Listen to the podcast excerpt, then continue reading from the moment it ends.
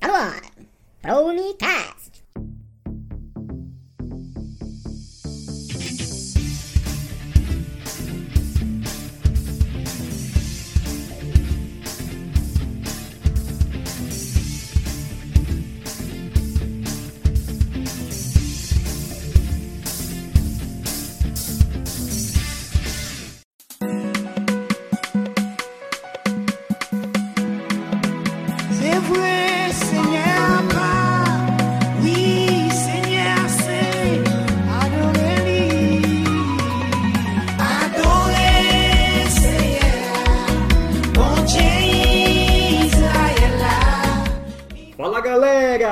Esse é o Promicast, o podcast daqueles que acreditam nas promessas de Deus. E hoje nós vamos falar de um assunto. Que assunto é esse? Imigração! Hoje em dia nós estamos andando no metrô, no ônibus, em todos os lugares, nós vemos pessoas com etnias diferentes. Pra ir pra praia, né? Tem as imigrações, né? Ah, pela faltinha do- dos bolivianos, né?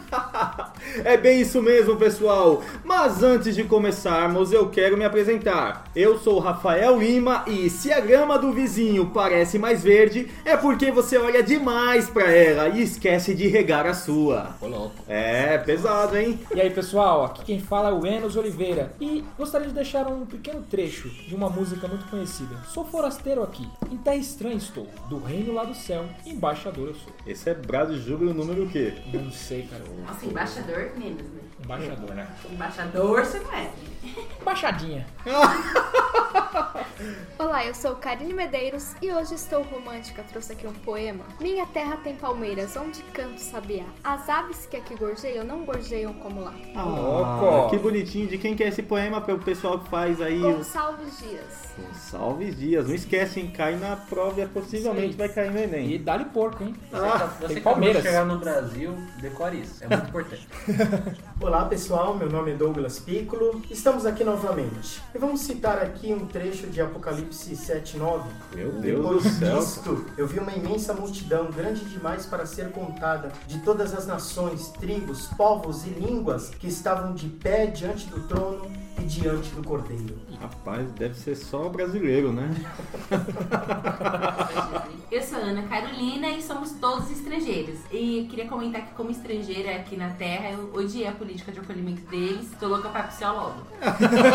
Ser resgatada, né? Aguento mais. A política da- de acolhimento foi excelente. Oi, meu nome é Gustavo e eu quero também citar um trechinho de uma música, como o Enos fez, mas o meu trecho é bem menor. É Arruma a cangalha na cacunda que a rapadura é doce, mas não é mole não. Bora aí. Viola na sacola e.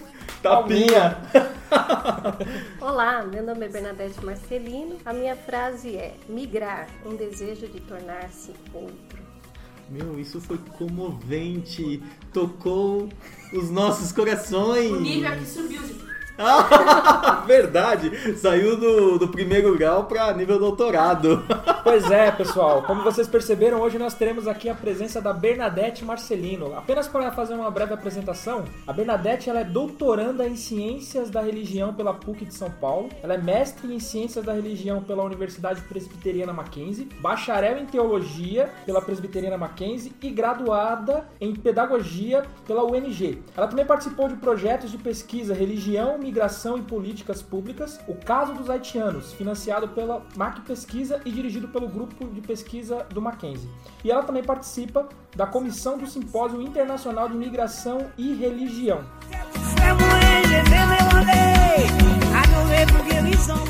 É isso aí, professora Bernadette, seja bem-vinda ao nosso momento de conversa. Sinta-se à vontade. A gente agradece muito ao aceite do seu convite. Nós sabemos que sua agenda é bem apertada devido às suas A tratativas gente e aproveitou essa passagem dela pelo Brasil pra convidar ela para nossos estúdios. é, na verdade nós aproveitamos das férias dela. Como diz meu orientador, doutorando não tem férias. Eu quero começar a minha fala apresentando um pouquinho da área de ciência da religião, porque o ouvinte pode estar se perguntando, mas ela fez teologia, fez pedagogia, faz ciência da religião e o que tem a ver tudo isso com migração? Então eu vou iniciar minha fala de forma bem sucinta o que é ciência da religião e por que eu estudo migração a partir da ciência da religião. Eu vou falar o que é ciência da religião principalmente porque existe pouco conhecimento dessa área no Brasil e existe uma confusão em torno da área de ciência da religião com teologia. Então, quando a gente cita que faz ciência da religião, as pessoas é, interpretam que nós fazemos teologia. Acho que mas- você é teóloga. é, na verdade, eu tenho bacharel em teologia, mas a ciência da religião é uma outra área.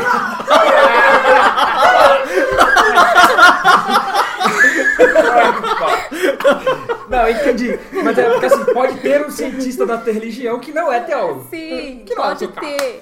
Inclusive, é, vai ficar bem claro quando eu apresentar o que é a ciência da religião. A ciência da religião não é uma área nova. Ela nasce antes da psicologia e da sociologia, ainda no século XIX. Em outros países, ela é conhecida como estudo das religiões, história das religiões. No Brasil, ela ganhou esse nome de ciência da religião. Em alguns lugares, ciências das religiões, em outros lugares, ciência das religiões. Mas é, é a mesma área de conhecimento. A ciência da religião é uma área bem intrigante, uma área bem interessante, porque ela dialoga com a teologia, mas ela dialoga também com a antropologia, com a psicologia, Isso com é a legal. filosofia e etc. Então, ela estuda o fenômeno religioso em diálogo com alguma manifestação social a partir de uma perspectiva interdisciplinar, ou seja, no diálogo com todas essas outras áreas do conhecimento. Ficou claro?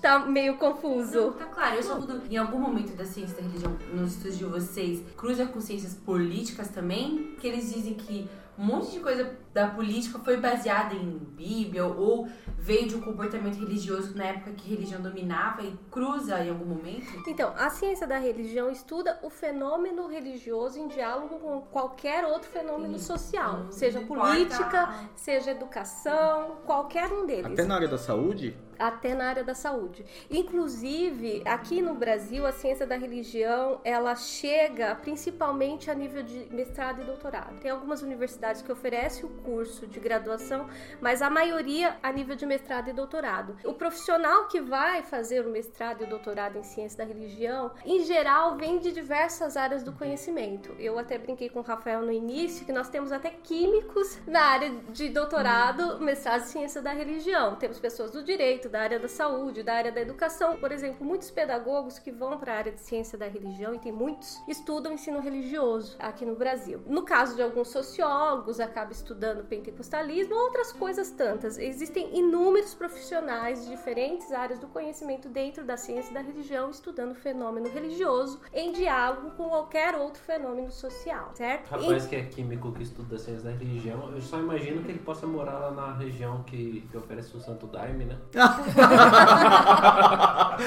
Gente, olha, é uma área muito, muito interessante porque a gente vê de tudo. Tudo que envolve religião, né? Tem gente estudando e é muito interessante. Uma pergunta, quando você fala da religião, você não tá falando da parte de espiritualizar alguma coisa? Não, a, a ciência da religião ela não trabalha com espiritualidade, se bem que ela faz uso do termo, né? A teologia trabalha com a fé, com a questão espiritual transcendente. A ciência da religião trabalha com o fenômeno, o fenômeno religioso enquanto fenômeno social. Ela entende a religião como uma construção humana. Então ela vai é, analisar esse fenômeno religioso de uma perspectiva científica, com métodos científicos, bem Basi- diferente. É da- basicamente para entender assim o como a religião pode impactar uma, uma sociedade, Isso. lugar. Legal. Uma dúvida assim, de curiosa mesmo. Aqui no Brasil, esse pessoal que você convive mais, você acha que quando ciência da religião é uma religião cristã que se estuda mais aspectos do cristianismo ou de todas as religiões tem bastante pesquisa nesse campo? Certo, tem de tudo. Né? A, a gente estuda islamismo, candomblé, umbanda, budismo, todo tipo de religião. Só que É lógico que por causa da influência cristã que nós temos no Brasil, o interesse pelo estudo de religiões interligadas ao cristianismo, seja ele católico ou protestante, é muito mais contundente. Mas é, Mas é, o- Mas é o que você falou. A, todo a- tipo de religião. a ideia é tipo. estudar não assim como uma determinada religião fez, mas como qualquer religião. E aí é o que ela falou, né? Pode ser que tenham várias outras pessoas. Isso, tem vários. Eu tenho vários amigos. Por exemplo, da minha turma, que eram sete doutorandos, tinha eu estudando migração. Eu vou dizer porque eu estudo migração a partir da perspectiva da ciência da religião. Tinha uma amiga pedagoga estudando ensino religioso. Tinha, é, eu não vou lembrar de todas as teses, mas tinha um que veio da filosofia e estava estudando uma perspectiva de Kant, Emmanuel Kant. Mas tinha esse químico que estava fazendo uma pesquisa relacionada à religião e meio ambiente. Então, é, são várias perspectivas. Tinha uma fisioterapeuta formada pela USP que estava estudando a fé dos médicos, mas no sentido de, de fenômeno, tá? Não para analisar as questões Ninguém lá estudando Corinthians, porque dizem que é uma religião, né? Não, e tem estudos, inclusive de escola de samba, Sério? relacionada à religião. Tem, tem estudo de, de tudo que você pode imaginar. Inclusive, agora no mestrado, entrou uma psicóloga para entender a relação entre esporte e, e religião. Assim, é fantástico, porque você tem contato com profissionais de diversas áreas, mas todos estudando religião de alguma forma, Rafael- enquanto fenômeno. O Rafael falou meio que num tom de brincadeira assim, mas acho que é daí que surgem as teses, né? Porque uma tese um, uma- vai, vai surgir realmente de coisas que não foram estudadas ainda, né? Por exemplo, ah, Corinthians é é uma religião, então alguém vai estudar lá e vai trazer um Por argumento exemplo, científico. aqui no Promecast, o esporte e a religião se cruzam e a gente criou um fenômeno que aqui a gente tem a única pessoa que guarda o sábado e o domingo. Você. Eu guardo Guarda o sábado por causa da Santa Lei de Deus e o domingo por causa do Palmeiras. O Palmeiras joga hoje à noite, Piorou, porque. depois do pôr do sol. Depois... Não é domingo. Continuando, Bernadette. Então, mas eu vou sair um pouquinho então desse campo da ciência da religião, porque eu só quis mesmo apresentar a área porque ela é pouco conhecida aqui no Brasil. Por que que eu estudo migração a partir da ciência da religião? Eu disse que a ciência da religião ela dialoga com diversos fenômenos sociais. E quando nós falamos de migração, a imigração ela sempre esteve presente na história da humanidade, mas na atualidade ela tem sido aí debatida, né, não só pelos jornais, mas também por muitos pesquisadores, cientistas sociais, antropólogos, etc, em decorrência do que vem ocorrendo nesse cenário migratório atual. Então, uma das perguntas que nós podemos fazer a partir da ciência da religião é em que medida a religião se apresenta ou dialoga com o fenômeno migratório. É, uma outra pergunta que a gente pode se fazer é como esses imigrantes são acolhidos por grupos religiosos nos países para onde eles vão. Outras questões é como ele vivencia a sua fé em uma outra cultura, em outro país. Então existem muitas perguntas que podem ser feitas relacionadas à migração e podem ser estudadas a partir da ciência da religião no quesito migratório. Não, tanto é que tava dando um nó na minha cabeça, porque a gente começou falando sobre imigração e de repente veio a Bernadette falando sobre ciências da religião. Só para entender que a sua Linkar formação, linkar, né? A sua formação hoje é dentro da área das ciências da religião. É o seu hoje objeto de estudo é a imigração. Migração e religião. Ah, Mais muito bem. especificamente, migração haitiana e a religião sempre vinculada a uma comunidade evangélica. Ah, perfeito. Acho que agora ficou mais claro aí de repente, né? Pra quem nos ouve entender o, enredo completo. É se é que tem alguém nos ouvindo, né? Certo. Eu, eu vou falar rapidamente, de forma bem sucinta, sobre o cenário mundial migratório, mas eu julgo necessário iniciar dizendo que é importante destacar que pensar na questão migratória é pensar numa questão humana. Nós estamos falando de seres humanos.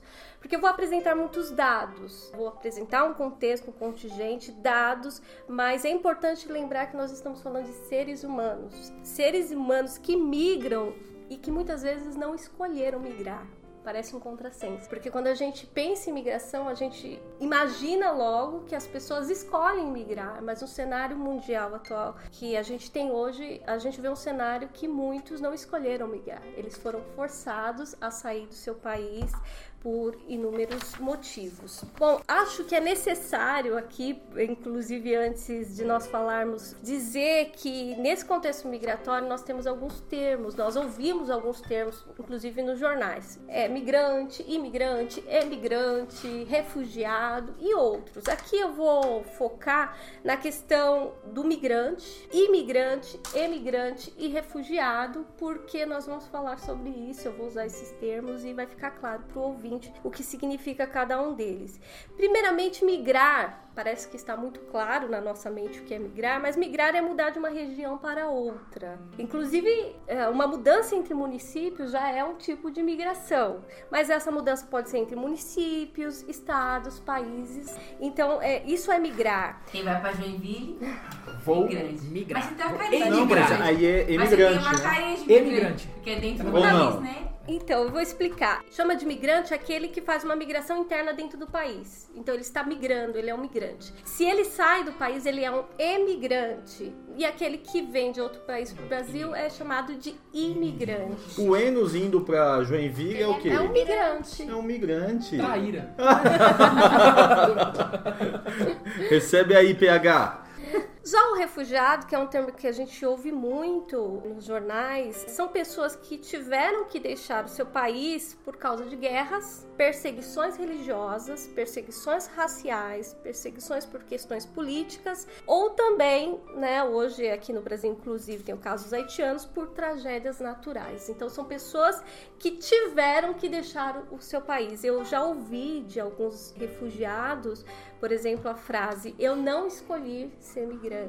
Eu não escolhi ser migrante. Eu sou um migrante porque eu tive que sair do meu país. E outros chegam a dizer: Eu não sou migrante, eu sou refugiado. Ô Bernadette, inclusive, pra pessoa solicitar pedir refúgio em um país é diferente de você pedir o visto num país. É- Né? São situações distintas, né?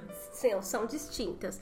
Eu vou chegar Luiz Sifon. Eu vou falar um pouquinho mais sobre refugiados no decorrer da minha fala, mas o refugiado, ele pede refúgio e esse refúgio pode ser inclusive negado. Então ele vai pedindo refúgio até ser aceito em algum país. Então vamos supor, os haitianos eles primeiro entraram no Brasil para pedir o refúgio, para esse refúgio Então, eles dado. entram ilegalmente e depois eles fazem Nós usamos o termo indocumentados. Eles entraram de forma indocumentada. Indocumentado? Em vez de ser ilegal, o, o termo correto é indocumentado. Na verdade, a gente Mais usa in- indocumentado por causa da situação. A gente vai ver que a situação de refúgio, é, como eu disse, é tratar de- da questão migratória, refugiado, é tratar de seres humanos. Então é muito complicado, porque, por exemplo, uma pessoa que é refugiado, ele, ele tinha duas escolhas: ficar ou morrer, Ah, entendi. ou o, tentar o termo sobreviver ilegal a parece que ele tá fazendo um crime porque Um ele quer. Eu crime. quero entrar nesse país à força porque eu quero. Isso. Entendi. E na verdade ele é indocumentado porque muitas vezes ele teve que sair do seu país.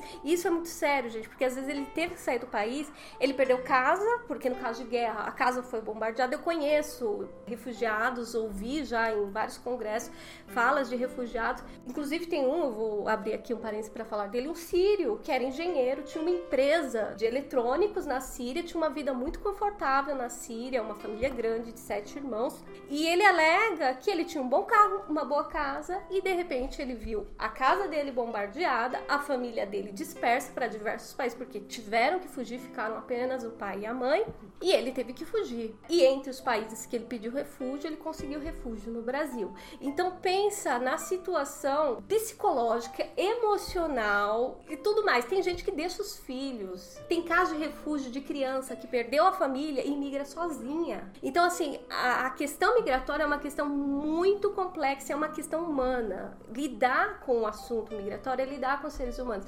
Então, quando eu uso o termo ilegal, é essa impressão que dá que mesmo, é um né? criminoso. Na verdade, são nesse caso de refúgio são migrações indocumentadas. Indocumentadas, Isso.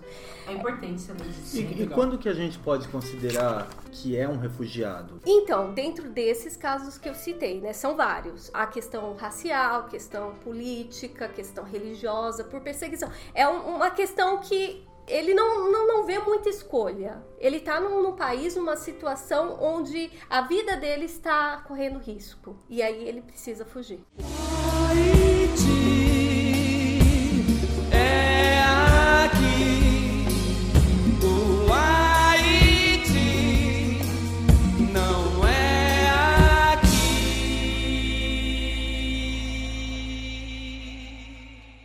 dar uma volta ao mundo com vocês nesse momento em relação ao contexto migratório atual e vou trazer alguns dados relacionados à ONU, ao Instituto de Migrações e Direitos Humanos, à Acnur, que é a Agência de Refugiados da ONU, Migramundo e outros. Né? Eu fiz um resumo de alguns dados aqui para a gente entender um pouquinho como que está acontecendo esses processos migratórios hoje. Em 2017, os imigrantes internacionais já alcançavam 258 milhões em todo o mundo. Então são pessoas circulando pelo mundo, porque até o século XX nós tínhamos uma imigração que ela se caracterizava a partir de uma origem para um determinado destino, em geral relacionada à questão de trabalho. Hoje em dia as pessoas elas estão circulando por diversos países e por diferentes motivos que não estão nem sempre relacionados à questão econômica ou do trabalho. Nesse contexto, dentro desse cenário de 258 milhões, acredito que hoje em 2019 esse número já tem aumentado muito, mas dentro desse cenário, o número de refugiados chegava a 68,5 milhões de pessoas pedindo refúgio migrando. Entre os anos de 2014 a 2018, quatro anos apenas, mais de 30 mil imigrantes morreram durante a travessia. E depois a gente vai falar um pouquinho do contexto do Mediterrâneo. 3 milhões de pessoas aguardam por uma decisão sobre eventual proteção. Então, estão dentro desse cenário de refugiados por diferentes motivos, estão aguardando a decisão Seriam de determinados países. Os indocumentados, né? Sim, os Então, indocumentados.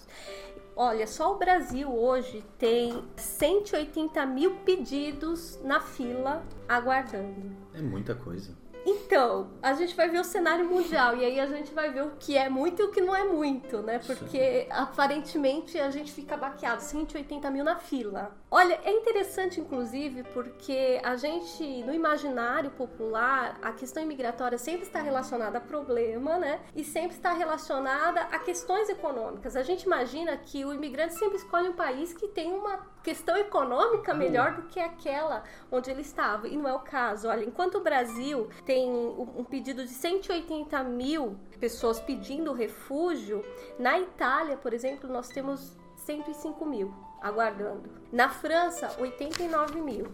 Eu não fiz levantamentos de todos os países, não dava, mas alguns países apenas. Canadá, 78 mil. Na Grécia, 76 mil. Eu só trouxe esse cenário para a gente ter uma ideia de como hoje a migração ela não está mais intimamente relacionada às questões econômicas. Claro, o Canadá é um país de primeiro mundo, tem mais lá. todo mundo vai pra lá. Se Isso. fosse assim, a maior, a maior parte nessa tabela comparativa que ela trouxe pra gente, nós tupiniquins não, não estaríamos no topo da lista. É verdade. Mas, ô Bernadette, mas também não pode estar relacionado à lentidão no Brasil de aceitar? Também. Você tocou num ponto-chave. A questão da lentidão traz esse número aí de 180 mil. Lembrando que nós estamos falando, por enquanto, de refugiados. Isso são pedidos de refúgios. Mas também a questão de lentidão. Mas não é só isso. E a gente vai ver, comparar inclusive com países como os Estados Unidos, por exemplo, quantidade de refugiados que os Estados Unidos recebe, por exemplo, e outros países recebem. Eu disse aqui que nós temos muitos refugiados no mundo hoje, mas a maior nacionalidade entre os refugiados no mundo hoje são os sírios, em decorrência da guerra que se Problema estende né, sério desde 2011 na Síria. A população da Síria hoje chega a quase 18 milhões de pessoas. 6,3 milhões de sírios estão deslocados dentro do próprio país, ou seja, estão tentando se refugiar dentro do próprio país. 5 milhões estão no exterior. Muitos em campo de refugiados, inclusive em estados vizinhos, que também estão em guerra. Olha que contrassenso. A gente tem a ideia de que eu vou buscar refúgio em um país, né? Eu, eu Melhor. citei aqui melhor, mas o país que mais recebe refugiados hoje é a Turquia. O Paquistão também tem muito sírio refugiado lá, né? Eu já vi reportagens que o Paquistão recebe muitos sírios, né? Ah, isso a Globo não mostra. Olha só, na Turquia hoje nós temos 3,6 milhões de refugiados. E a Turquia tem uma população que beira lá os 80 milhões de pessoas. Então é muito refugiado. muita gente. No Paquistão, nós temos 1,6 milhão de pessoas. No Líbano, nós temos 1,1 milhão. Irã, 979 mil. Etiópia, 736 mil. Jordânia, 664 mil. O último lugar que eu queria ir na Jordânia, não vou. Não, é A Etiópia. Etiópia, a Etiópia é conhecido por ser um país muito pobre, né?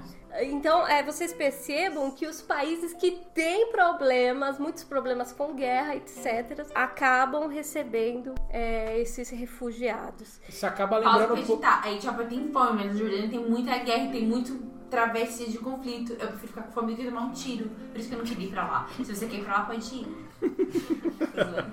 Isso acaba lembrando um pouco da, da história do- dos cristãos da Macedônia, né? Que eles mesmo sendo pobres, eles acolhiam ali aqueles que precisavam, né? Você vê, às vezes, alguns países ricos que até poderiam receber as pessoas, e tem países que é engraçado, que precisa de, de força de trabalho, né? E às vezes rejeita. É o caso da Alemanha, né? A Alemanha, ela, hoje, ela precisa de força de trabalho. E ela tem, inclusive, Uma alguns países, até o Japão, né? Que, que é muito resistente à migração. Eu- hoje ele tem uma política, eu não trouxe isso para falar aqui, mas ele tem uma política para receber migrantes porque ele precisa de mão de obra.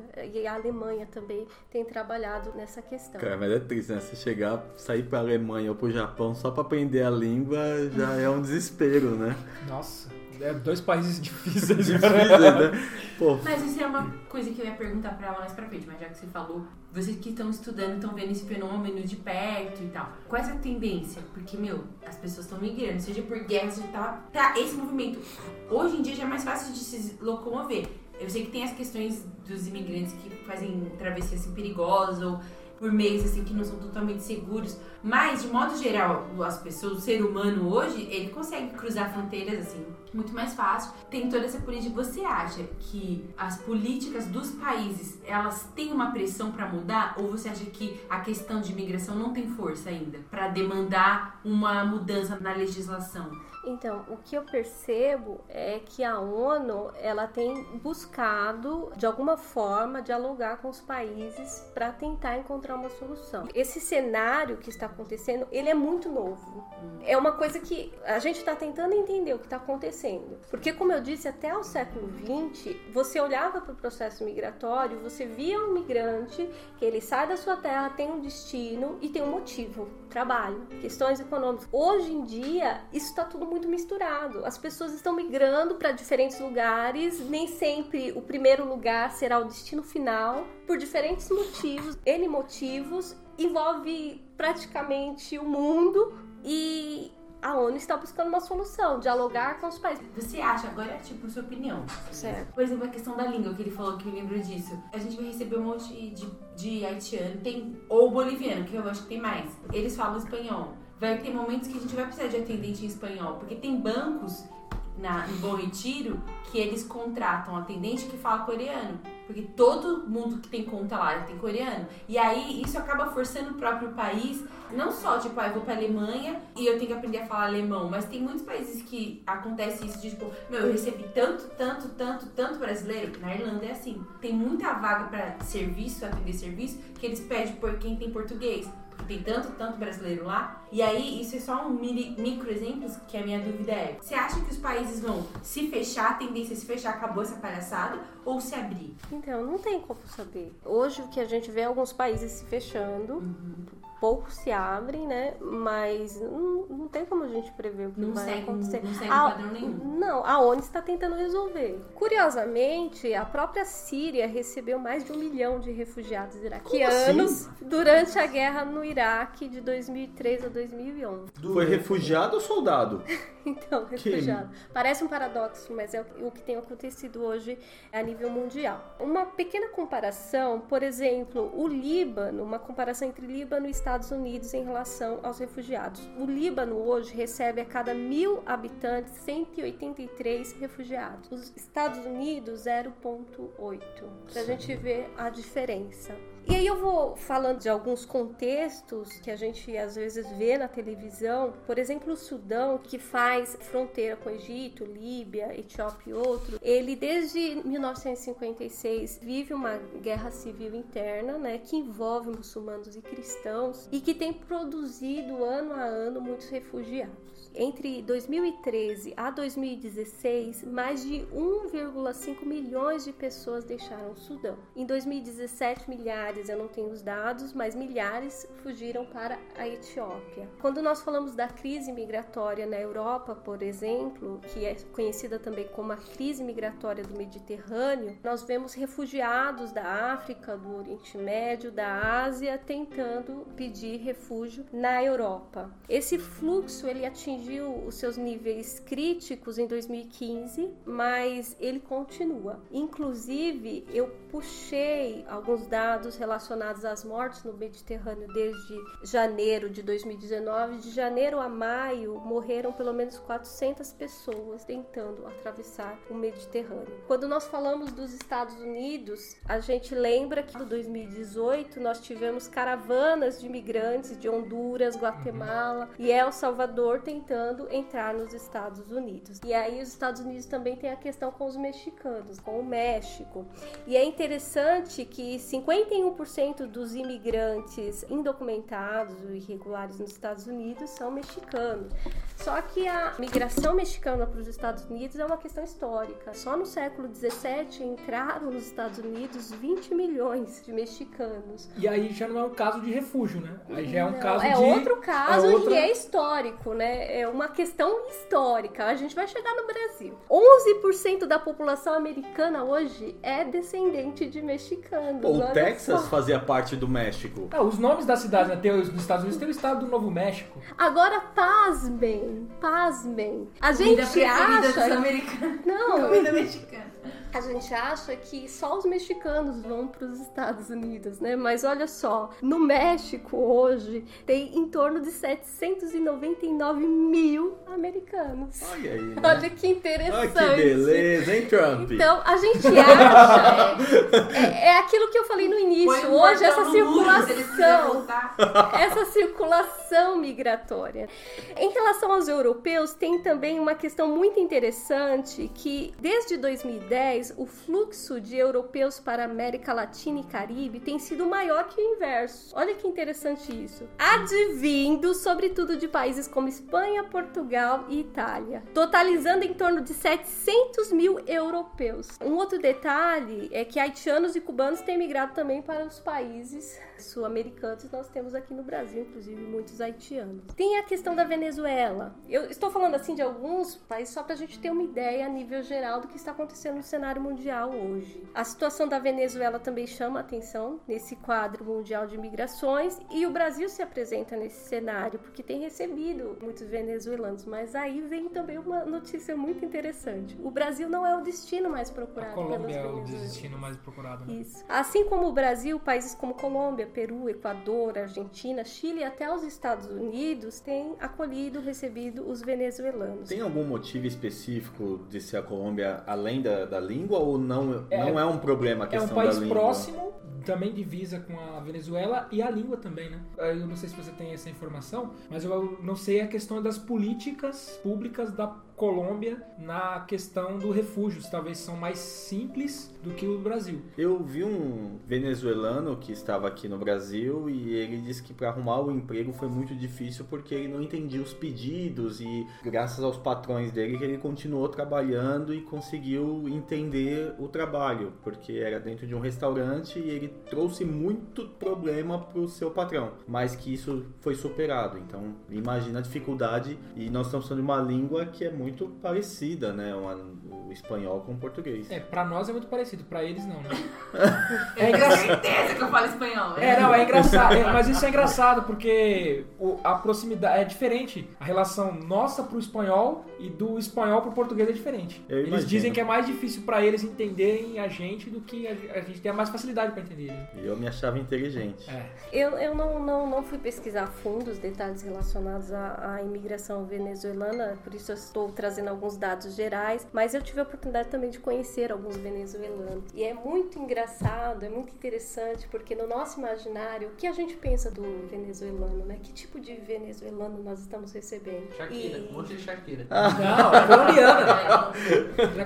colombiana. É. Tá vendo? Já errei. Eu tive a oportunidade de conhecer, não pessoalmente, mas conhecer assim em congressos, é, em palestras, pelo menos três. Foi muito chocante, porque um deles era diretor de uma rede de jornais lá na Venezuela e aqui estava trabalhando com comida, cozinhando para sobreviver. A esposa dele era doutora e era diretora de escola na Venezuela. E ela veio porque ela já estava numa situação que ela estava ficando adoecida, porque não podia comprar alimento para ela, a filha e a mãe. Ela tinha direito de comprar alimento só para duas pessoas, então ela acabava deixando de comer. Então ela veio e teve um caso também, inclusive uma fala desse imigrante que me chocou. Ele veio para o Brasil por questões de saúde, porque lá na situação que estava na Venezuela ele não tinha como se tratar. Então ele veio para o Brasil e ele disse ter dinheiro hoje na Venezuela não significa nada, Sim. porque ele tinha esse dinheiro, esse poder econômico para se tratar, mas não tinha acesso ao medicamento que ele precisava, etc.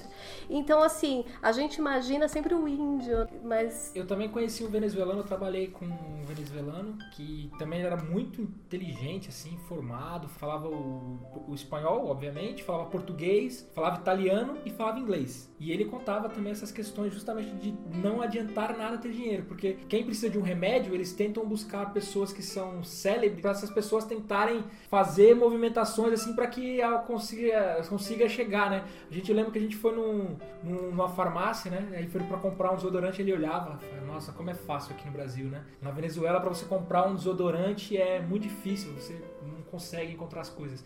Então é o que você falou, são pessoas que têm uma condição intelectual até alta, às vezes a gente não imagina isso. Elas não gostariam de sair do país de origem dela, mas é o que você falou, se, se ela não sai, ela não come. Ela tem dinheiro para comprar, mas ela vai ao supermercado e não tem nada para ela comprar, né? Então, Olha só, dos 3,4 milhões de pessoas que deixaram a Venezuela desde 2014, a Colômbia abriga hoje 1,1 milhão, seguida do Peru, que abriga hoje 506 mil, Chile 288 mil, Equador 221 mil, Argentina 130 mil e o Brasil eh, está como sexto na lista com 96 Nossa. mil. E a gente acha que tem muito tem, venezuelano nossa, é. Mas- Nosso território é maior. É o efeito midiático, né? O Sim. efeito da mídia. Eu vou trazer aqui um resumo de quantos migrantes nós temos hoje no Brasil e quando a gente compara isso a nível de população e a gente vai, vai É comentar nada, um né? pouquinho mais sobre aquilo que nós falamos há pouco. Entrando na questão do Brasil, eu vou trazer um pouquinho rapidamente a questão histórica do Brasil, porque essa questão histórica tem uma relação muito forte com contextos migratórios para a gente falar da atualidade. né?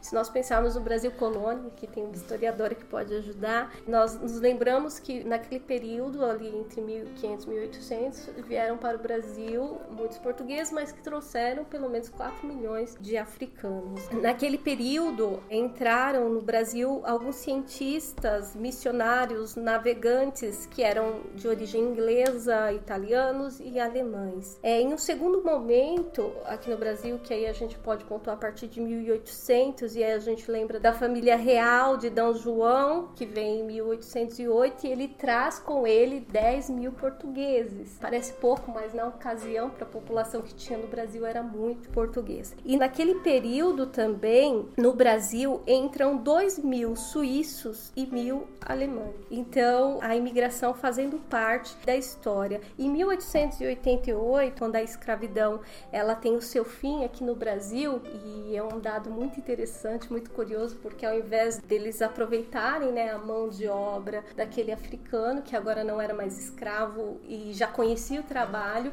eles jogam aquela mão de obra para o escanteio e traz para o Brasil os europeus para poder fazer uso da mão de obra. das fazendas, né? É interessante esse aspecto do Brasil colônia. Eles querem trazer a corte, eles querem trazer os europeus. É engraçado que hoje você vê, você fala bastante isso no seu livro, achei interessante. Chama atenção para esse detalhe. Que quando você migra, você muda, é um contexto vai te mudar. Vai mudar o local também, receber esses imigrantes vai te mudar. Eles não. Eles queriam trazer a Europa pra cá. Trouxeram muitos franceses também. Eles queriam falar a língua deles. Tipo assim, a gente vai, por questões técnicas, a gente vai ter que ir pra aquele país. Mas eles trouxeram, né? Eles eram uma família real, eles tinham esse poder e trouxeram. Eles tinham milhares de barcos pra trazer todo mundo, não é? Claro, nem se compara com um refugiado que não tem condição nenhuma. É só uma questão pra você ver. Eles queriam trazer um pedaço da Europa pra cá. E até hoje é um pouco estudado isso, essa síndrome que a gente tem, sabe? De, ah, eu sou descendente de italiano, eu sou descendente de europeu. Não, que é Então, meio complicado. o que acontece? Quando a gente chega já em 1888, que aí eu,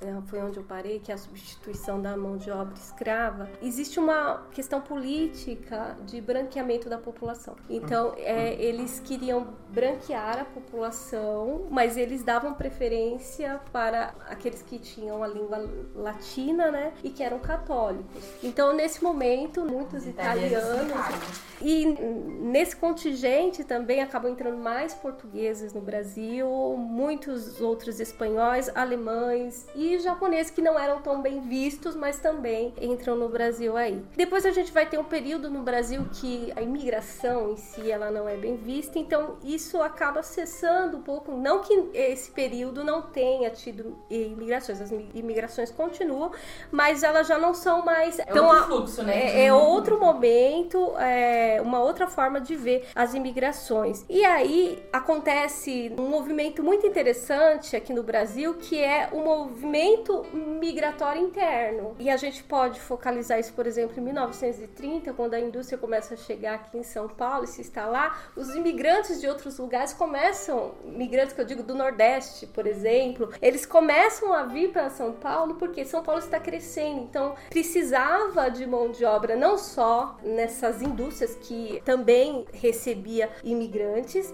mas precisava da construção civil. Então muitos nordestinos acabam vindo para São Paulo para trabalhar na construção civil. E aí nós temos também muitos mineiros que eram escravos em Minas, nas fazendas de Minas e vêm para São Paulo. E aí a cidade crescendo, se expandindo, surgindo aí as periferias, etc. Só para gente fechar um pouco dessa questão do Brasil, de 2010 a 2015, nós tivemos um aumento da imigração para o Brasil em 20%. Na ocasião, nós chegamos a ter 713 mil imigrantes no Brasil. Hoje, nós temos um pouco mais de um milhão. Se nós compararmos esse um milhão a nível da população geral do Brasil, que hoje chega a 209 milhões de pessoas, dá o quê? Quase meio por cento. É pouco. É pouco. Só que aí é que tá o detalhe. Por que, que nós vemos tantos imigrantes aqui em São Paulo? Porque 538 mil deles estão aqui. Ah, tá explicado, né? Complicado.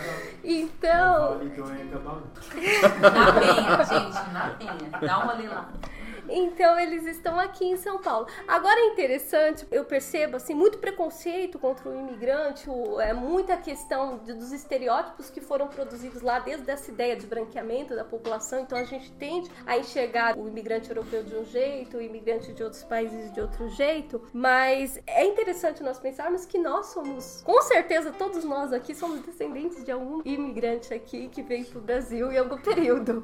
Eu, por exemplo, sou descendente de português e eu já descobri que o primeiro Medeiros que chegou no Brasil chegou lá por volta de 1800 e alguma coisa. Então não foram dos primeiros portugueses. Então, todos nós somos frutos. Inclusive o Enos é casado com uma descendente de Japonês. japonês. Então, essa mistura aqui no Brasil, né, que fez a história do Você país. é- Japonês e italiano. O Douglas, o seu pai é descendente italiano, né, Douglas? E sua mãe?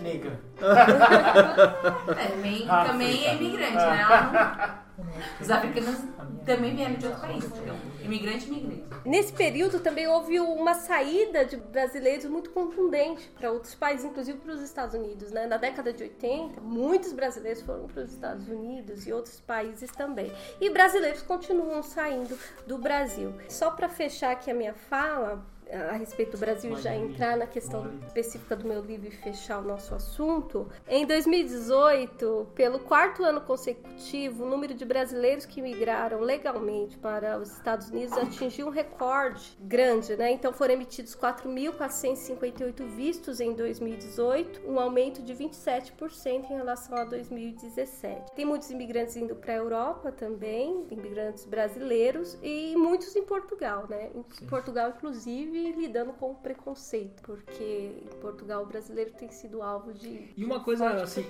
eu acho que esse número nos Estados Unidos só não é maior por uma questão de restrição, porque a gente até tem uma frase brasileira que é o sonho americano, né? Então, se não fosse tão fechado, iriam mais.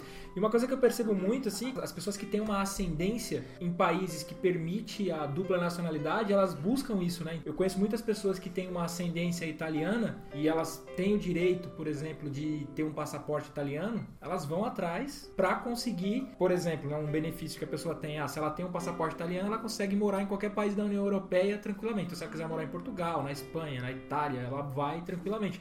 Então, muitos brasileiros fazem isso, né? Muita gente que tem ascendência italiana que faz questão de citar isso a cada meia hora. É, eu, por exemplo, quando eu tinha os 18 anos, aí como eu sou casado com a, com a minha esposa, que ela é descendente de, de japonês, nós tentamos ir pro Japão. É que nós não conseguimos porque na política japonesa de imigração, eles permitem até o neto, que é o sansei. A Trini, ela é Yonsei, que é bisneta. Então, ela não- na época não Escapou tinha por uma geração. por uma geração e a gente não conseguiu, por senão nós teríamos isso. Não, e é verdade, porque Deus eu- queria você em Joinville, meu filho. Por isso que você não foi. É porque, na verdade, os filhos do Enos já nasceu tudo com cara de boliviano, né? Então. Olhou assim, vai dar problema. Então eu acho que esses números só não são maiores de brasileiros indo embora, talvez por alguma restrição de outros países, né?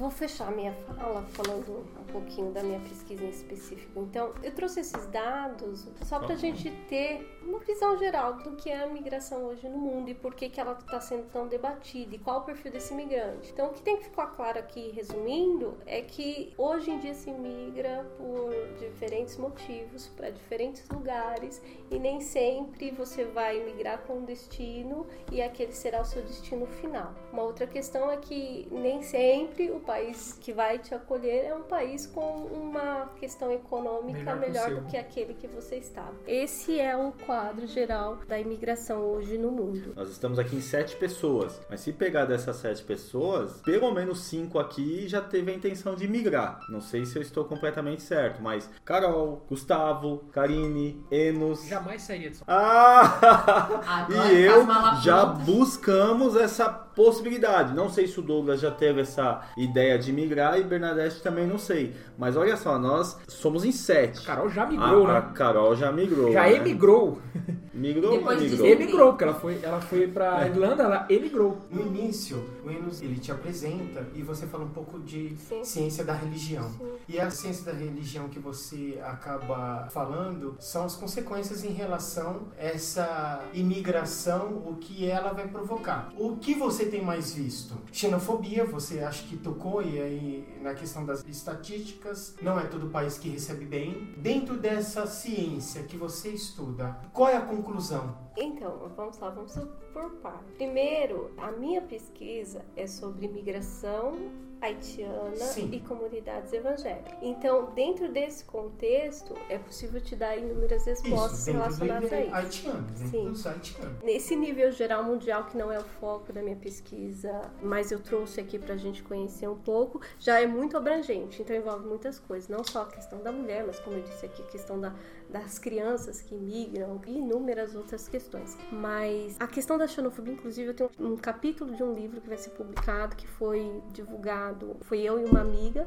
que foi pro Peru e ela fez a palestra sobre o assunto. Nós escrevemos um artigo sobre xenofobia e racismo relacionado aos imigrantes haitianos aqui no Brasil. Com relação ao imigrante haitiano, isso está muito presente. O próprio negro no Brasil, ele sofre preconceito. O Brasil, ele tem, e eu discuto isso um pouquinho no livro, ele tem tem um, um discurso de negação ao racismo, mas Está esse tudo bem. racismo ele existe. E ele é um racismo que ele existe de forma entre aspas, sutil, porque é na brincadeira, é na piada, mas muitas vezes na agressividade também. Então, o imigrante, além de sofrer a questão, o migrante negro, no caso do haitiano, além de, de sofrer com a questão da xenofobia, que xenofobia é o quê? Um certo medo do imigrante, ele sofre também com a questão do racismo, por ser negro, não só por ser um imigrante de outra nação, etc., mas por ser negro, ele sofre. Ele sofre um racismo e é até mais contundente até do que aquele que está no Brasil. Isso não significa que seja menos cruel. O racismo sempre é cruel,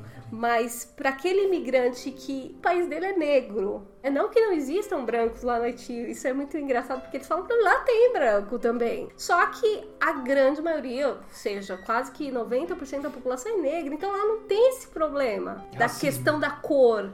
E aí ele chega no Brasil, onde ele tem um imaginário que aqui, como no Brasil existiram Miscigenado, né? é, vários povos diferentes, etc., tudo confortável. A maior parte da população no Brasil é negra. Então a gente pensa assim: não, tá tudo bem. Não, ele é alvo de racismo, é alvo de xenofobia. E um racismo que muitas vezes não fica só nas palavras, é um racismo que muitas vezes vai pra ação. A gente vê alguns haitianos que são espancados sem motivo nenhum. Aconteceu um caso ali na rua do Glicério, na frente da Igreja Católica, Missão Paz, que recebe imigrantes, onde eles foram alvejados. Comento isso no livro. A princípio dizem que eram balas de borracha, mas não, não sei dizer o detalhe. Enfim, existe essa agressão. É uma agressão que ela não se resume só em palavras. O fato dele ser migrante e ser negro é muito mais difícil. No caso da mulher, por si só já tem todos os pesos de ser mulher, e a gente sabe. É até interessante na parte que você vai falando, que você dá uma contextualizada nesse caso do haitiano, porque o papel cultural dela como mulher na sociedade haitiana é um, no contexto da mulher né, no movimento adventista é um, e aí quando chega aqui, que tá fora dos dois contextos, né? Acaba criando uma situação totalmente nova e você mesmo fala que, por exemplo, nas pesquisas, na- nas entrevistas, você teve contato com poucas, porque ela tem uma importância bem grande na cultura, só que eles também têm uma coisa de proteger elas, de resguardar elas. Você explica pelos motivos óbvios como é mais complicado para uma mulher solteira ou sozinha, imigrada, que para um homem e tal. A gente até imagina. E também, apesar de né, no movimento adventista a mulher ter uma, um papel de relevância, ter um- uma liberdade, mesmo assim, nas reuniões que você frequentou, elas não falavam muito, e os mais os homens. É claro que meu contato com o imigrante haitiano no mestrado, ele foi um contato de certa forma rápido, porque foi ali quase dois anos. Eles estavam ainda no período que muitos estavam chegando, se adaptando no Brasil, então essa resistência, um pouco de resistência com relação ao pesquisador, ela acontece. Hoje eu tenho muito mais contato com os haitianos, inclusive hoje tem muito mais mulheres haitianas no Brasil. Então eu tenho muita amizade com muitas mulheres haitianas, diferente do contexto que eu descrevo no livro. É claro que tem as questões culturais. Dentro da cultura haitiana existe assim, a mulher tem o seu espaço, mas existe uma cultura um pouco mais machista do que no Brasil, se bem que o Brasil é bem machista também. Mas nesse sentido, a mulher ela tem o seu espaço, o seu espaço é respeitado, inclusive na questão religiosa e na questão econômica também. As mulheres trabalham no Haiti, por exemplo, elas trabalham e trabalham muito e muitas sustentam as suas casas. Mas a questão da mulher sempre está por baixo, né? A mulher não é igual ao homem, mas é uma questão cultural que a gente tem que respeitar, né? E eu apresento no livro, mas eu apresento dentro do contexto ali daquele grupo, daquele momento. É importante dizer que todo fenômeno social, toda questão social, ela passa por um movimento, é uma dinâmica, né? Nesse momento nós estamos aqui, se nós estivéssemos sendo pesquisados agora, o pesquisador ia ter uma percepção, vai ter um, um determinado momento que esse grupo vai mudar, as concepções mudam, né? Identidades mudam. É, o Enos já tá mudando já. Então, então o que que acontece? Eu analisei naquele momento foram as conclusões que eu tirei com base naquilo que eu estava vendo naquele momento, né? Mas que pode hoje, talvez a gente vá no grupo e, e- e seja diferente. diferente, né? Porque isso pode acontecer. Ô, Bernadette, falando aqui do seu livro, que tem o título A Fé em um País Distante, onde trata da relação entre religião e imigração em um contexto que envolve haitianos adventistas, que foi a sua pesquisa para o mestrado. Esse livro é o resumo. Como que foi esse trabalho? Como que foi essa pesquisa? Fala para nós um pouquinho. Certo, vamos lá. Eu vou falar de forma resumida, mas trazendo um contexto desde o início, só para vocês entenderem. Quando eu entrei no mestrado, eu tinha o objetivo de estudar um, uma outra questão, que não vem ao caso, mas no mestrado eu tive acesso a um grupo de pesquisa que estudava migração, o caso dos haitianos, e como esse estudo sobre migração estava dentro de um contexto da área de ciência da religião, nós estudávamos a relação da religião nesse processo migratório. Já existiam ah, algumas pessoas ali que estudavam grupos de haitianos religiosos de diferentes instituições interligados à Igreja Católica e outras. Eu fiquei sabendo da relação que a Igreja Adventista do Sétimo Dia estava estabelecendo com os imigrantes haitianos ali no centro de São Paulo e decidi estudar o grupo. Foi daí que surgiu a motivação, né? Depois outros contatos e a pesquisa deu andamento. Esse título do livro A Fé em um País Distante, ele parece até um título teológico, mas a pesquisa, o objetivo da pesquisa era entender como se dava essa relação entre a Igreja Adventista e o imigrante haitiano. Então, no livro, eu inicio contextualizando o meu campo de pesquisa. Que campo era esse? A Igreja Adventista, porque era naquele lugar e que estava acontecendo essa relação entre o imigrante e a igreja. No segundo capítulo eu vou falar sobre esse imigrante, então eu trabalho a imigração haitiana para o Brasil, o perfil desse imigrante, no terceiro capítulo eu falo dessa relação. A fé em um país distante, porque como eles vivenciam, né? Eu acabo trabalhando como eles acabam vivenciando essa fé deles aqui no Brasil. Na verdade, eles já eram adventistas lá no Haiti. Isso para mim foi uma surpresa, porque quando eu fui para o grupo, eu não tinha ideia de que eles eram adventistas.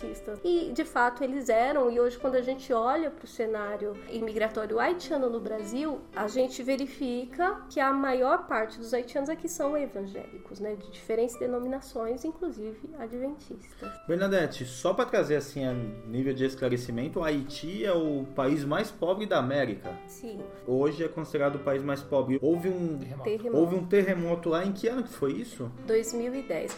Na verdade, o Haiti, ele sempre passou por catástrofes naturais. E uma delas foi em 2010 e foi uma grande catástrofe. Antes disso, nós tínhamos haitianos no Brasil. É porque era uma quantidade pequena, então eles não eram enxergados. Mas já tínhamos haitianos aqui no Brasil antes disso em pouca quantidade. Depois desse episódio, esse fluxo ele vai aumentando e ele cresce até 2015. É claro que a mídia apresentou como um contingente extremamente grande, deixou a população brasileira até meio assustada, mas nós chegamos a ter em torno de 80 mil haitianos no Brasil. Acredito que nós não tenhamos mais de 100 mil haitianos no Brasil hoje. Então, está caindo. Não é que está caindo. Em 2015, muitos haitianos acabaram saindo do Brasil. Alguns foram para o Chile, outros para os Estados Unidos. Alguns que foram para os Estados Unidos acabaram sendo deportados de volta para o Haiti. Do Haiti voltaram para o Brasil. Alguns do Chile que foram para o Chile estão vindo para o Brasil. É aquele movimento circulatório que eu disse no início que é característico das migrações hoje. Mas o que, que acontece? Toda migração, todo fluxo migratório que tem um grande contingente, ele tende a ir diminuindo com o tempo e se estabilizando. No caso dos haitianos, continua chegando haitiano no Brasil, claro que em número menor. Mas que haitiano vem hoje para o Brasil? É o familiar, é a esposa, é o filho, é o parente. Então, esse número, ele chegou a 80 mil. Eu acredito, eu não tenho esses dados, né? Esses dados ainda não foram... É... É porque devem ser atualizados constantemente. Constantemente, porque muda constantemente. Mas os últimos dados que eu tive acesso, nós tínhamos 80 mil haitianos aqui no Brasil. Foram os dados de 2016. Hoje deve ser um pouco mais, ou um pouco menos, porque eles vão circulando, né? Nem todos ficam. Então tem todo esse processo aí dentro desse contexto migratório. Certo, eu vi também no seu livro que eles têm um grupo, talvez pela internet ou pelo WhatsApp, que acaba passando informações da imigração aqui no Brasil. O que, que acontece? Quando eu pontuei as redes sociais onde esses imigrantes estão inseridos, e quando eu falo de redes sociais aqui, só para deixar claro, eu estou falando das redes sociais, internet, etc., porque quando a gente fala de redes sociais, eu posso estar falando de redes sociais dentro de um contexto migratório, redes migratórias, né? Eles têm grupos que envolvem, é, alguns grupos têm imigrantes de diversos lugares, outros grupos têm, é, são grupos de imigrantes haitianos, e ali surgem informações a respeito de, de imigração. O que eu percebo que de repente eles estão no país, aí chega um amigo e fala assim: Olha, lá no Brasil, a informação que eu tive agora no doutorado, eu nem escrevi sobre isso. Lá no Brasil, você já aluga a casa e a casa já vem completa. Nossa. Né? Lá no Brasil, você pode ter um carro e aí tira a foto com o carro. E aí isso causa né, um desejo, uma motivação naquele que está naquela situação difícil de, de migrar. Também foi um deles me relatou isso. Então, essa questão de um falando para o outro, e é diferente da nossa cultura, por exemplo, aqui no Brasil, a, a questão imigratória para o haitiano, porque o haitiano ele tem já dentro da sua história, do seu contexto cultural, esse desejo de migrar, esse processo de imigração. As mulheres, por exemplo, e aí é uma outra fala, uma haitiana conversando comigo, ela disse: brasileiro não entende como uma haitiana deixa os filhos no Haiti e migra para um outro país, porque eles acabam fazendo isso mesmo. Mas é porque se ela ficar lá, não tem emprego e os filhos vão morrer de fome. Então ela tem que sair para trabalhar, para mandar dinheiro para a família. Muitas mulheres não têm os seus maridos lá no Haiti, então elas sustentam os filhos. Consegue. Elas vêm e mandam dinheiro. Eu conheço muitas haitianas que têm filhos lá e elas trabalham aqui no, no, no Brasil e mandam parte do salário para sustentar os pais, sustentar os filhos, sustentar quem fica lá. Na verdade, o Haiti hoje, né, ele, a economia dele tem um respaldo muito forte por parte dos, dos haitianos que estão fora do país, que trabalham fora e mandam Ô, Bernadette, dinheiro isso, país. não sei se você tem essa informação, mas, por exemplo, o custo de vida lá no Haiti acabaria sendo mais baixo do que o custo de vida no Brasil. Porque assim, o custo de vida no Brasil é um custo elevado. Então, de- imagino que as pessoas que vêm pra cá, às vezes elas não conseguem trabalhos que elas tenham salários tão altos. Mas ela consegue tirar a provisão dela aqui pra ela sobreviver e mandar pra lá uma parte. E essa parte que ela manda ainda lá, talvez por um custo lá ser mais baixo, ela ainda consegue ajudar na manutenção das pessoas que estão lá. Não sei se, se Olha, é isso. a gente imagina que é mais baixo, né? Mas olha, por exemplo, no Haiti, e eu cito isso no livro, a questão da educação, por exemplo. A maior parte é da. é, a educação lá é uma educação é, privada. Então.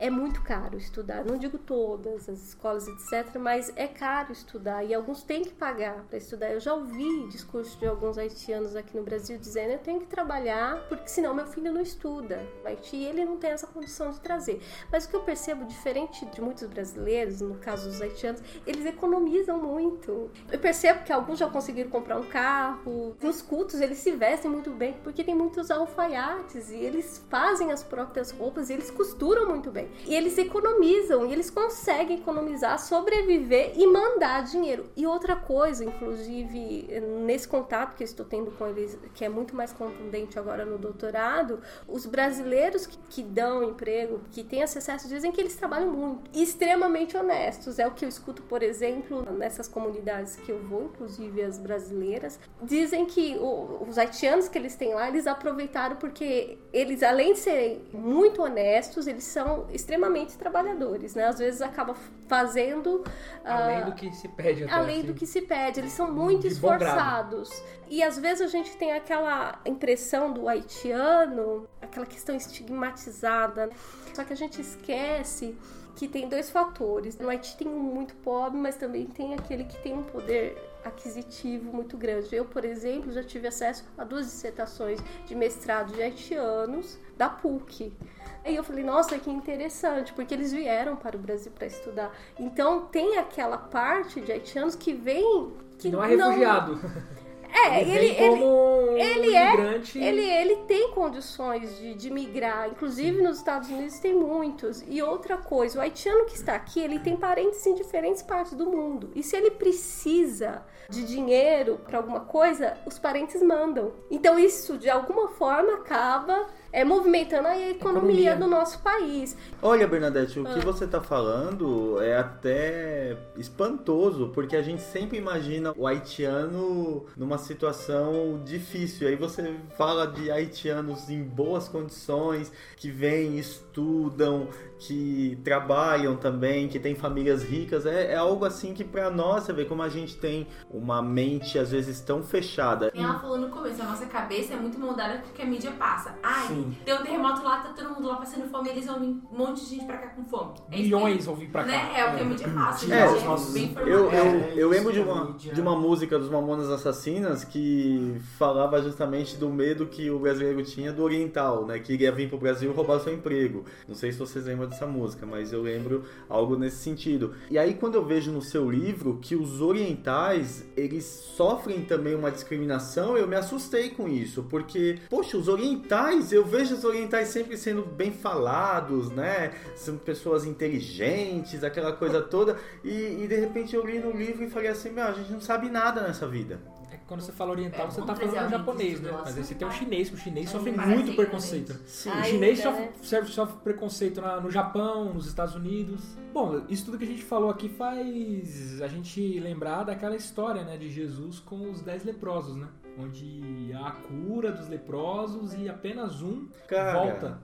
esse texto ele tá lá em Lucas 17. De qual versículo em diante? Versículo 11. Versículo 11. Sabe o que eu acho interessante desse texto? Que os leprosos, eles se aproximaram de Jesus, mas de longe clamaram por Cristo.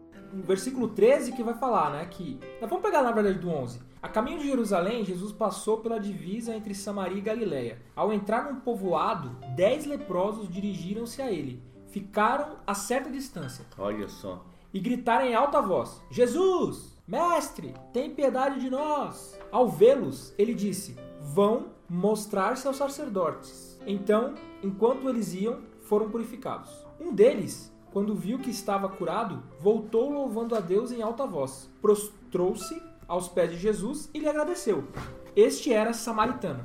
Jesus perguntou: Não foram purificados todos os dez? Onde estão os outros nove?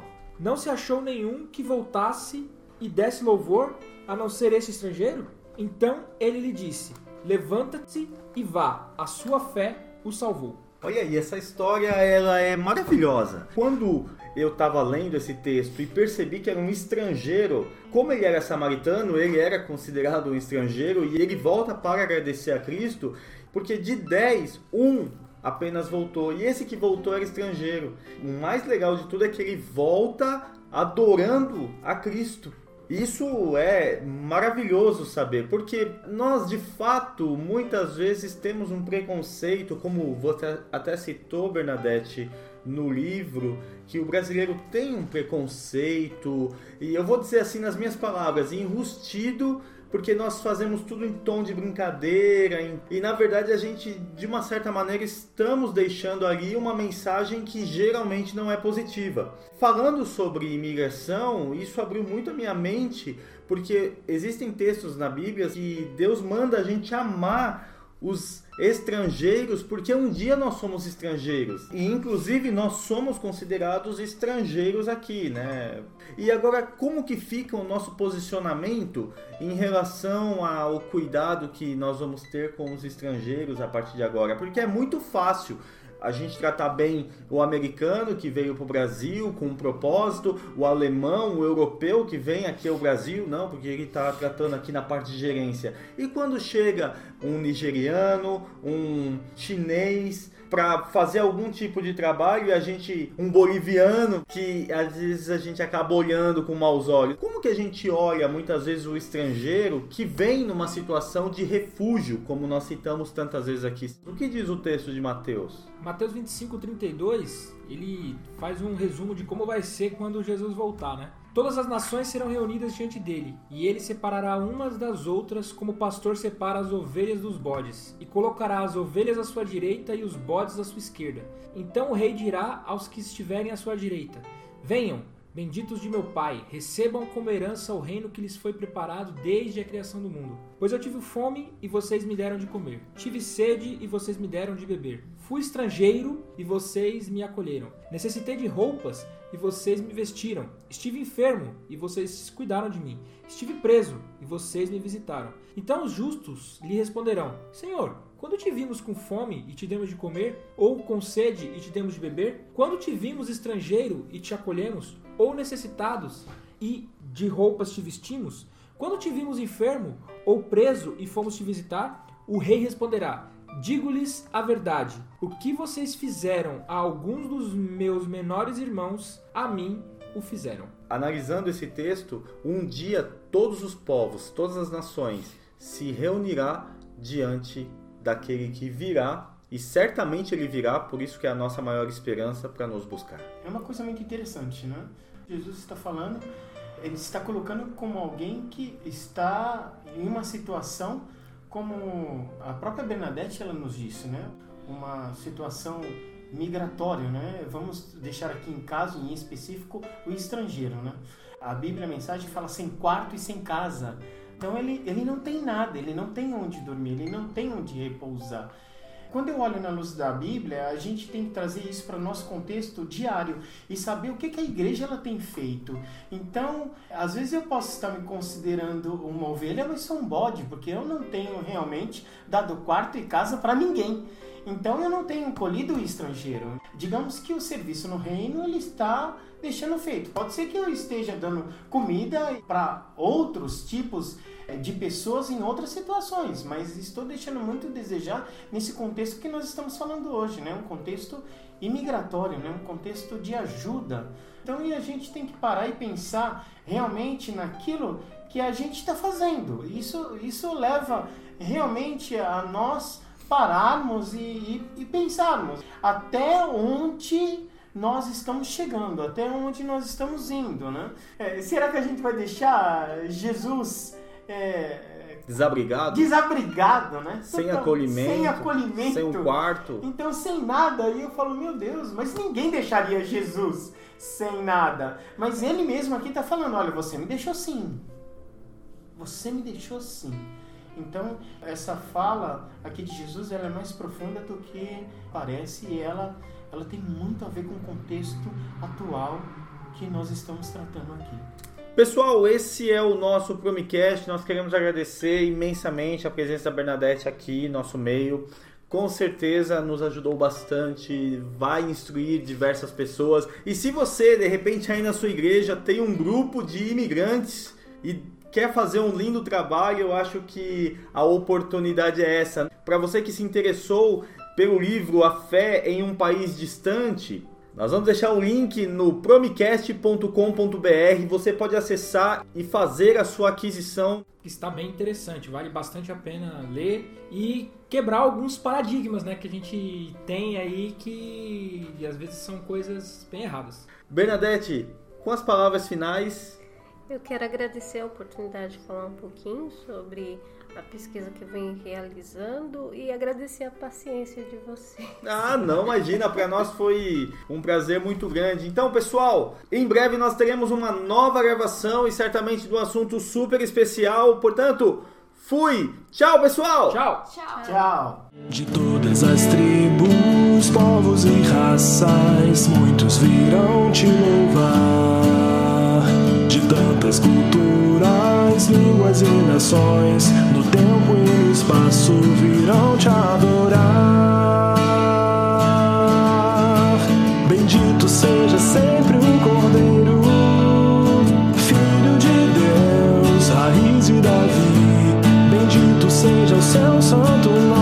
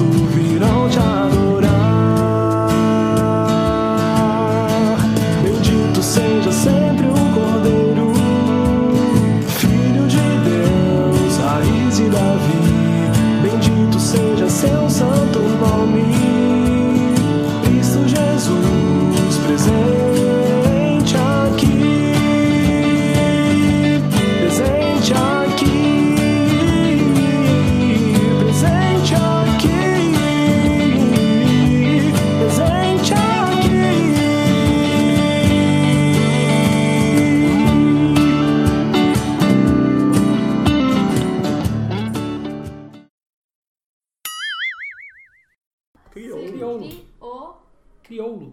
É, tem gente que fala Você teve crioulo, dois filhos e os crioulo, crioulos. crioulo. olha, olha o que ele usou, cara. Preconceito. Certo? Sério? Eu tô conjugando verbo. Ele usou Criar. crioulos de criar pra, pra- Nossa. Mas, Netinho, eu tenho uma pergunta aqui pra você. Eu- vou crioulo, crioulo. Ah, você que vai fazer? Então tá. Ela tá só te- testando, treinando como fala. Crioulo. Isso, tá certo. Teve dois filhos e crioulos. Não! Teve dois E os crioulos? crioulos. Crioulo. Ah, Bernadette, eu tenho uma pergunta. É, como se diz a fé em um país distante em crioulo? Passa a vez. A chacharé? Não sei. Eu, eu, eu sei uma frase que eles falam. Bom dia, Beni. Que Que é Deus te abençoe. Ah, Beni. Como fala de novo Bom gente? dia, Beni. Bom dia, Beni. Bonito, hein? Bom dia, Beni. Bom dia, Penny. Eu prefiro Deus é bendiga.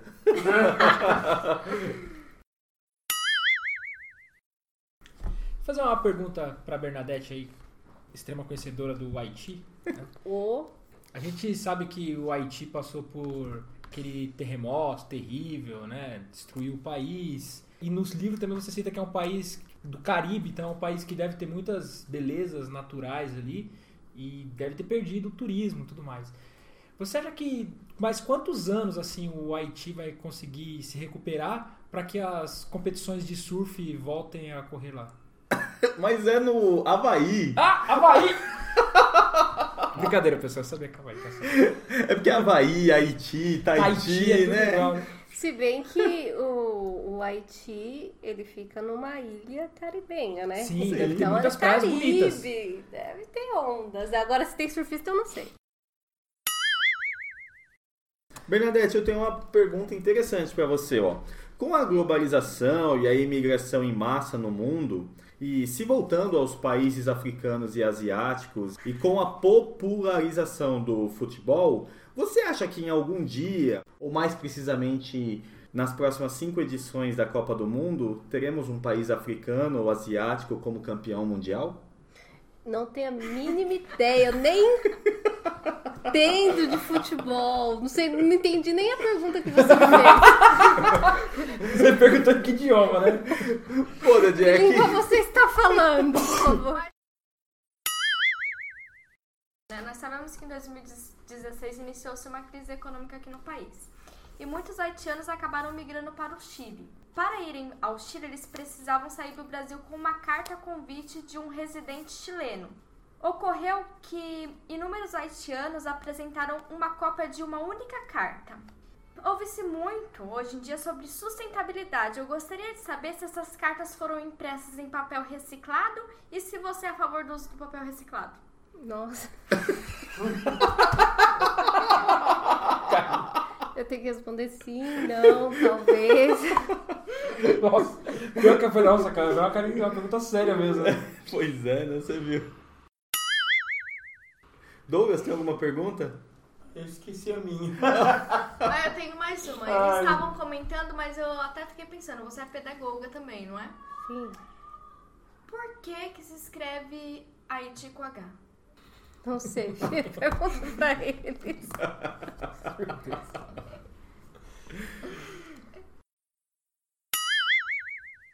Foram emitidos 4.458 vistos em 2018, um aumento de 27% em relação a 2017. Ixi, eu acho que eu comi bola, era em cima, eu li embaixo, tá? Você Corta tá de dando off, tá? Isso é só pra te Tá. informar que eu tô... Não, não, não vou Ainda não. bem, né? Não, não vou pôr não, não vou pôr não. Não, não vou pôr não. Em 2018, Pega aí, pega aí, vou, vou falar numa voz normal, já pensou que você tá falando da- é, dois vezes.